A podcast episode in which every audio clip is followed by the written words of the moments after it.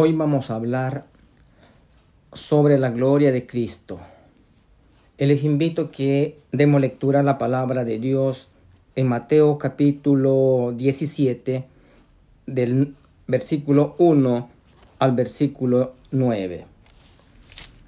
Y después de seis días, Jesús toma a Pedro y a Jacobo y a Juan su hermano y los lleva aparte a un monte alto.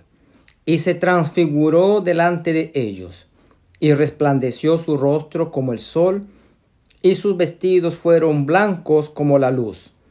Y aquí les aparecieron Moisés y Elías, hablando con él.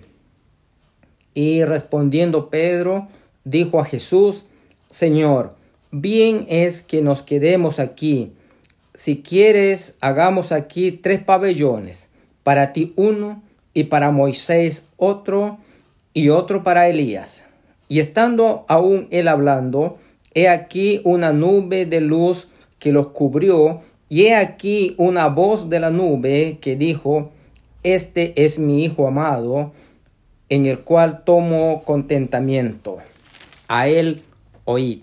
Y oyendo esto, los discípulos cayeron sobre sus rostros y temieron en gran manera. Entonces Jesús, llegando, los tocó y dijo, Levantaos y no temáis. Y alzando ellos sus ojos, a nadie vieron, sino solo a Jesús. Y como descendieron del monte, les mandó Jesús diciendo, no digáis a nadie la visión hasta que el Hijo del Hombre resucite de los muertos. Padre Santo, gracias te damos por tu palabra. Te pedimos que nos ayudes ahora en la meditación y en la exhortación. Que tú seas alabado y glorificado y nosotros, tu pueblo, seamos, Señor, edificados por ti. Te lo pedimos en el nombre de Jesucristo. Amén.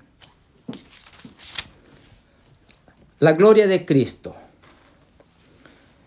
Generalmente en estos tiempos solemos escuchar la palabra gloria cuando alguien ha logrado por sus esfuerzos o por sus méritos propios, méritos deportivos, cuando ganan alguna competencia, cuando ganan algún torneo, ya sea en el fútbol, en el tenis, en el atletismo o en el automovilismo, etcétera, etcétera.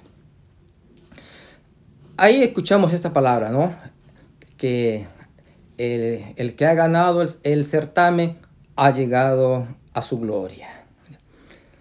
Bueno, cuando el hombre llega a esa cúspide de su carrera, es para el hombre llegar a la gloria. Entendemos que esta es una gloria humana, pero el hombre para llegar a esta gloria humana, él pone todo de su esfuerzo. Llegar a esta gloria es parte de sus propios méritos y méritos personales, gracias a su esfuerzo, a su trabajo, por los cuales ha podido llegar a este nivel. Pero en la Biblia, sin embargo, la gloria está relacionada con el, el, fulgor radiante que sale de la majestad misma de Dios, que sale de, del Creador, que sale ya sea de parte de Dios mismo en el Antiguo Testamento o como también eh, vemos aquí, según nuestro pasaje, de la imagen misma de la persona del Hijo de Dios, de Jesucristo. Otras veces también en la Biblia encontramos y vemos la gloria de Dios, del Creador, cuando Él se manifestó en sucesos muy sobrenaturales, cuando Él mostró a su pueblo en el Antiguo Testamento. Hay varios sucesos hay varios milagros que Dios ha hecho con el pueblo de Israel en el pasado y el Señor ha mostrado ahí eh, parte de su gloria. Pero nuestro Padre Celestial, Él sigue mostrando su gloria en todos los tiempos. no solamente en el pasado, no solamente el día de hoy. Él lo está mostrando su gloria y mañana Él seguirá mostrando su gloria. La gloria del Señor nunca se va a acabar, nunca se va a terminar. Él sigue mostrando su gloria como lo manifestó en el pasado, lo está manifestando el día de hoy y el día de mañana también Él va a estar manifestando su gloria. Por lo tanto, Dios es un Dios de toda gloria. Nunca se ha acabado y no se acabará la gloria de Dios. La Biblia misma nos muestra nos muestra a Dios que Él está mostrando, está dando a conocer su gloria por medio de su creación. en el Salmo, el Salmo 19, versículo 1, encontramos, los cielos cuentan la gloria de Dios y la expansión denuncia la obra de sus manos. Este texto, estimados hermanos y amigos, es como una de las respuestas de Dios, las respuestas anticipadas de Dios contra aquellos que niegan la existencia del Creador, contra aquellos que niegan la existencia de un Dios personal, de un Dios vivo y verdadero, contra aquellos que niegan rotundamente que exista Dios. Bueno, hay gente que dicen creer en Dios, pero viven muchas veces con sus conductas como que si Dios no existiera también. Y lo están negando de esa manera. Pero la gente se maravilla constantemente. Hemos visto en estos tiempos eh, que la gente, eh, eh, por las noticias, cómo se admiran de la creación de Dios. Constantemente estamos viendo que ya sea por eclipses o por acontecimientos que de la naturaleza, del sol o de la luna o de las estrellas, el, que el hombre se está admirando, se está maravillando de esta gloria de la creación, de lo que Dios ha creado, el hombre se maravilla. Por eso el Salmo nos dice eh, que los cielos cuentan la gloria de Dios y la expansión denuncia la obra de, de sus manos. Pero, estimado oyente, ¿acaso esta gente que se maravilla de Dios, que admiran de lo que están viendo, eh, eh, son, felices por lo que ven, pero en el fondo de sus corazones niegan rotundamente a Dios. Niegan entregar sus corazones al Señor, endurecen sus corazones al Señor, no quieren entregar sus corazones al Señor. Más bien vemos en sus palabras que todo lo que están viendo es gracias más bien a la evolución, gracias al Big Bang, ah, pero nunca, nunca reconocen que lo que están viendo es lo que la Biblia dice, que Dios eh, que los cielos cuentan la gloria de Dios. Nunca dicen gloria a Dios por todo eso. Gloria al Señor por, por este acontecimiento o por este eclipse tan fenomenal, tan espectacular. Nunca dan la gloria al Creador. Más bien creen que esto es parte de una parte del Big Bang o parte de una evolución que no existe. La, la, la gente misma, con todo esto, están no solamente negando a Dios, están rechazando al Dios, al Creador, al creador de este universo. Porque por medio de esta creación, Dios nos está manifestando una, una creación muy inteligente. ¿Mm? Si usted no está dando la gloria a Dios, ¿a quién corresponde dar la gloria?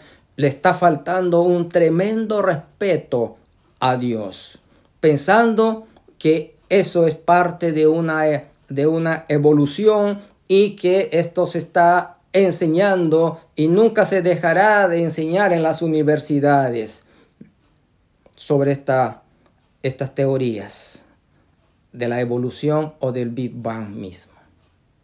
Estimados hermanos y amigos, la Biblia nos habla muy claramente de esto. ¿Quién hizo los cielos y la tierra? Tenemos a un Dios creador, a uno que ha diseñado, a un, a un ser eh, poderoso, omnipotente, que Él es el artífice o arquitecto espiritual que ha hecho de este universo, ah, eh, nos muestra como obra de sus manos. Toda la creación es un reflejo de la bendita gloria de Dios y obra de sus manos. Por lo demás también, otras cosas que debemos decir,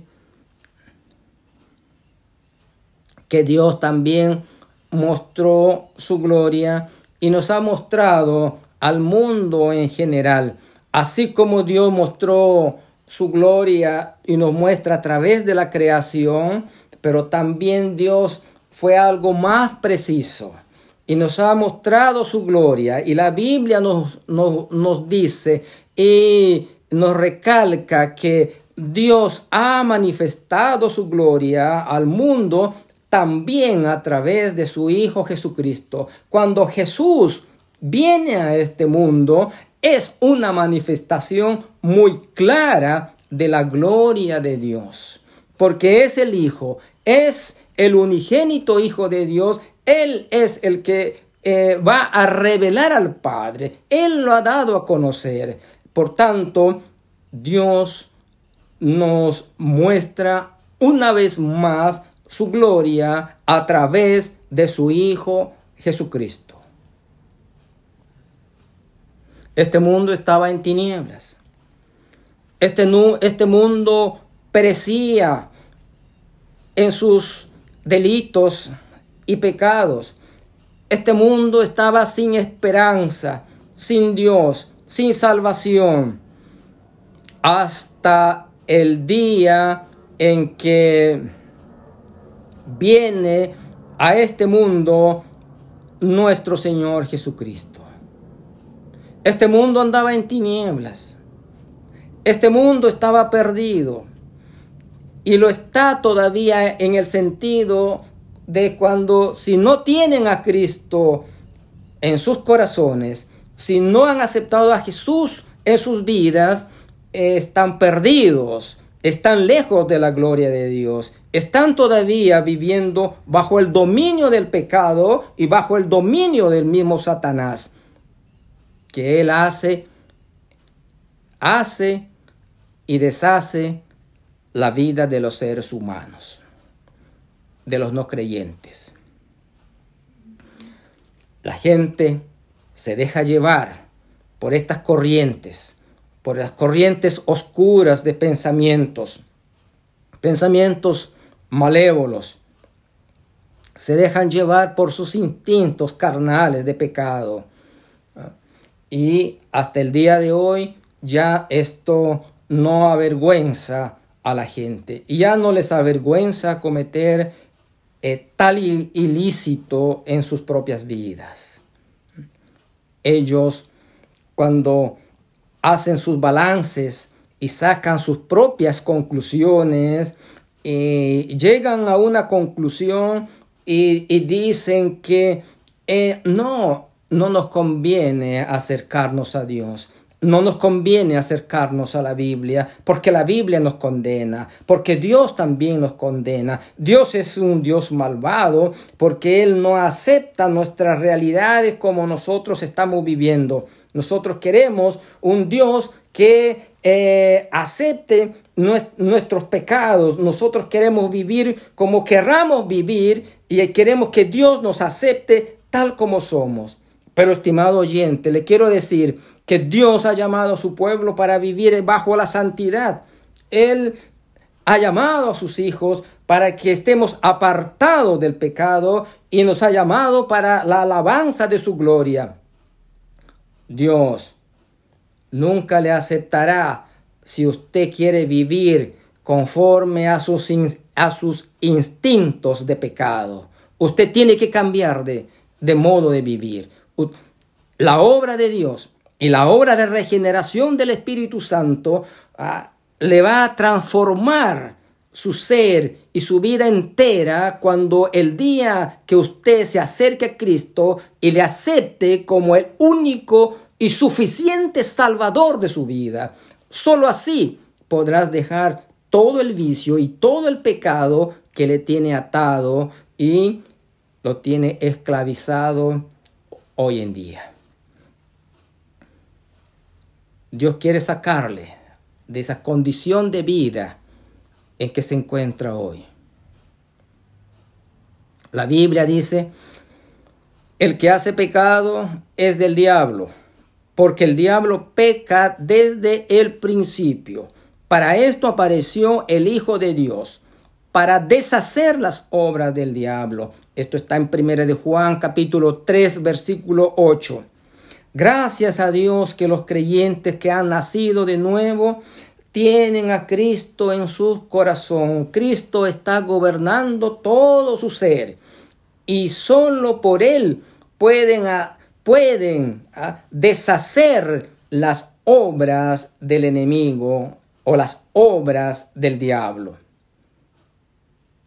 En los tiempos de los primeros discípulos y sobre todo en los tiempos de los apóstoles, ellos pudieron compartir con, con Cristo, con el Hijo de Dios. Ellos no se cansaron de ver las maravillas de la gloria de Cristo.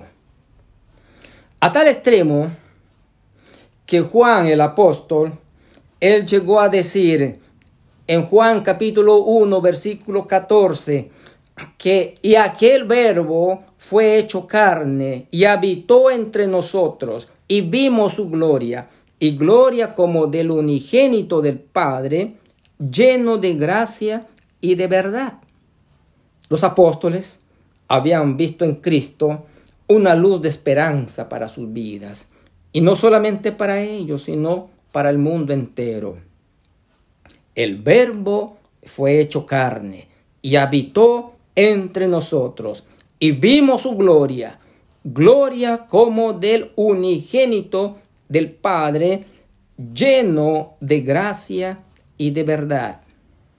Esto es el testimonio de Juan o de los apóstoles mismos. También en el libro del profeta Isaías, el capítulo 9, el versículo 2, la Biblia nos dice, el pueblo que andaba en tinieblas vio gran luz. Los que moraban en tierra de sombra de muerte, luz resplandeció sobre ellos. Esta profecía que lo dijo Isaías con mucho, mucho tiempo ya de anticipación con respecto al Hijo de Dios. El pueblo que andaba en tinieblas vio gran luz. Los que moraban en tierra de sombra de muerte, luz resplandeció sobre ellos. Jesús mismo, Él ratificó este cumplimiento profético cuando Él mismo nos dice em, en Juan, el capítulo 12, en el versículo 46. Jesús nos dice de esta manera, yo soy yo la luz, perdón, yo la luz, he venido al mundo para que todo aquel que cree en mí no permanezca en tinieblas. Estimado oyente, ahí está. Jesús mismo está ratificando, diciendo, yo la luz, he venido al mundo para que todo aquel que cree en mí no permanezca en tinieblas. ¿Quién de los hombres puede decir estas palabras si no solamente Jesucristo, el Hijo de Dios? Solamente el Señor, el Señor de la historia, el Cristo maravilloso. Pero también queremos decir que, eh, que nuestro Señor hizo ver más de su gloria acá en este momento de su transfiguración. En el texto que hemos leído, en el texto que hemos leído, que de, Mateo 17, del 1 al 9, ahí se nos dice este momento de la transfiguración de Jesucristo. Esto ocurrió en una montaña no muy alto. Mm. El Señor se transfiguró delante de tres de sus discípulos, delante de Pedro, de Jacobo y Juan. La palabra griega para transfiguración es metamorfomai, de donde también proviene la palabra metamorfosis, que, que significa tener un cambio de forma. O por ejemplo, eh, la transformación que ocurre cuando una oruga se convierte en una mariposa. Una oruga es un gusano, pero ese gusano al poco tiempo se convierte en una hermosa y linda mariposa que todos pueden apreciar. En la transfiguración de Jesús, la Biblia nos dice que una luz resplandeciente salía de Jesús. El texto nos dice, resplandeció su rostro como el sol y sus vestidos fueron blancos como la luz. Fijémonos en esto. Que su rostro resplandeció como el sol. Y sus vestidos fueron blancos como la luz. Nunca habían visto al Señor en tal magnitud de su gloria que los discípulos mismos, Pedro, Jacobo y Juan, se quedaron sorprendidos y atónitos de lo que estaba ocurriendo en ese momento con el Señor Jesucristo. Qué momento de gloria, qué momento íntimo de participar y de estar con Cristo a su lado en esos, en, esos momentos. La escena nos dice también que le aparecen Moisés y también Elías. Estos hombres, hombres del Antiguo Testamento, hombres que fueron muy fieles al Señor, fueron fieles a Dios. Eh, que ¿Qué hacían estos hombres, Moisés y Elías? Acá el texto nos dice que conversaban con Jesús. Otra de las cosas que también vemos aquí en esta escena es que una nube de luz, nos dice, una nube de luz que los cubrió. Una nube de luz que los cubrió. Aquellos discípulos fueron iluminados por la luz de Dios, por la luz propia de nuestro Señor Jesucristo, porque su rostro, porque su, el, el rostro de Jesús y sus propios vestidos fueron más blancos, dice, como la luz. Entonces, y esto era lo que los propios discípulos habían, estaban viendo en esos momentos. Ah, estaban disfrutando con su Señor, pero al mismo tiempo estaban viendo esta imagen de la gloria del Señor Jesucristo ah, para con ellos. ¿Se, ¿Se imaginan ustedes, estimados hermanos y amigos, de estar en una escena así con el propio Señor Jesucristo?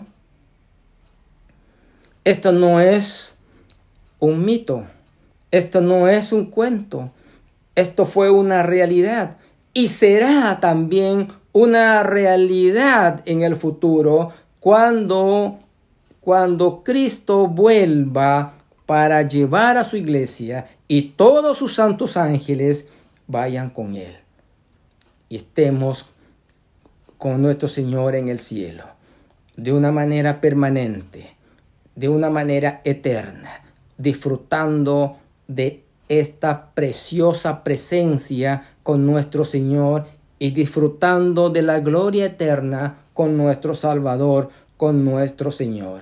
Lo que les ocurrió a Pedro, a Jacobo y Juan solamente fue un fue algo tan pequeño, pero grande, grande y maravilloso de lo que ellos habían disfrutado. Esto no se puede comparar con la gloria venidera que espera la iglesia y al pueblo de Dios. Otra de las cosas que ocurrió acá dentro de nuestra escena bíblica es que nos dice aquí que eh, he aquí una voz de la nube, una voz de la nube, y esa voz era la, era la voz del Padre, que dijo, este es mi Hijo amado, en el cual tomo contentamiento, a él oíd.